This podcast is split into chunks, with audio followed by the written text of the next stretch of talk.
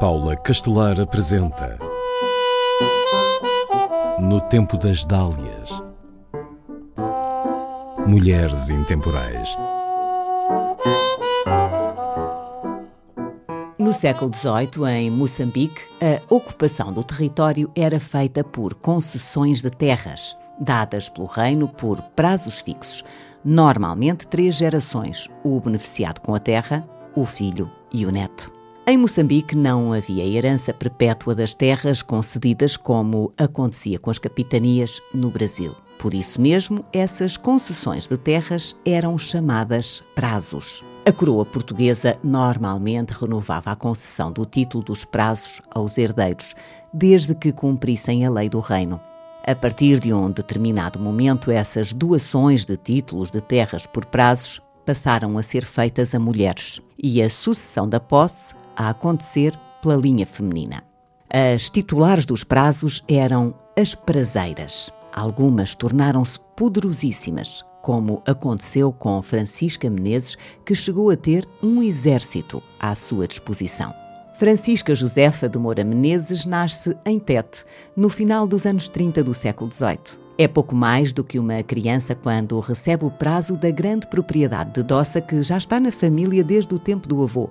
Mas se ela quer manter a concessão, tem de casar com um português nascido no reino. Assim obriga a lei. O noivo escolhido é João Mereira Pereira, capitão mor. Ambos beneficiam e muito com o matrimónio. A carreira militar dele floresce e os proveitos das terras também. Segundo a escritora e jornalista Anabela Natário, em 1771, Moreira Pereira chegará a governador de Rios, posto de grande prestígio e bom rendimento económico, e a sua prazeira torna-se uma das mulheres mais ricas da região. O casal tem uma menina que morre ainda pequena. Francisca Menezes não tem mais filhos, mas é muito próxima dos seus sobrinhos, a quem doará muitos dos seus bens. Em 1776, morre o marido. Ela aproxima-se dos 40 anos, mas torna a casar algum tempo depois com outro português natural do reino, José Álvares Pereira, que será também governador de Rios. Torna a enviuvar.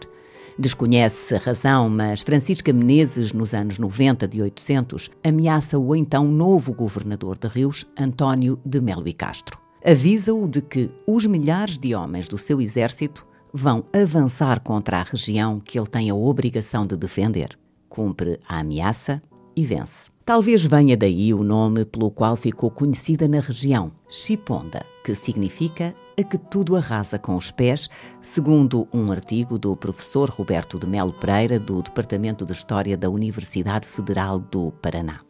Francisca de Menezes ainda planeia um novo casamento que não chegará a acontecer. Escolhe para noivo Agostinho de Melo e Almeida, governador de Rios como os anteriores maridos. Ele ludibria e, em troca de promessas matrimoniais não cumpridas, arrecada um significativo valor. Quem sabe se terá sido uma vingança familiar? É que este noivo ainda era primo do governador derrotado pelas tropas da Prazeira. Francisca Josefa Moura Menezes morre com mais de 80 anos, na década de 20 do século XIX. Chiponda e outras braseiras como ela, mulheres ricas e poderosas, tornaram-se símbolos da região. No tempo das Dálias,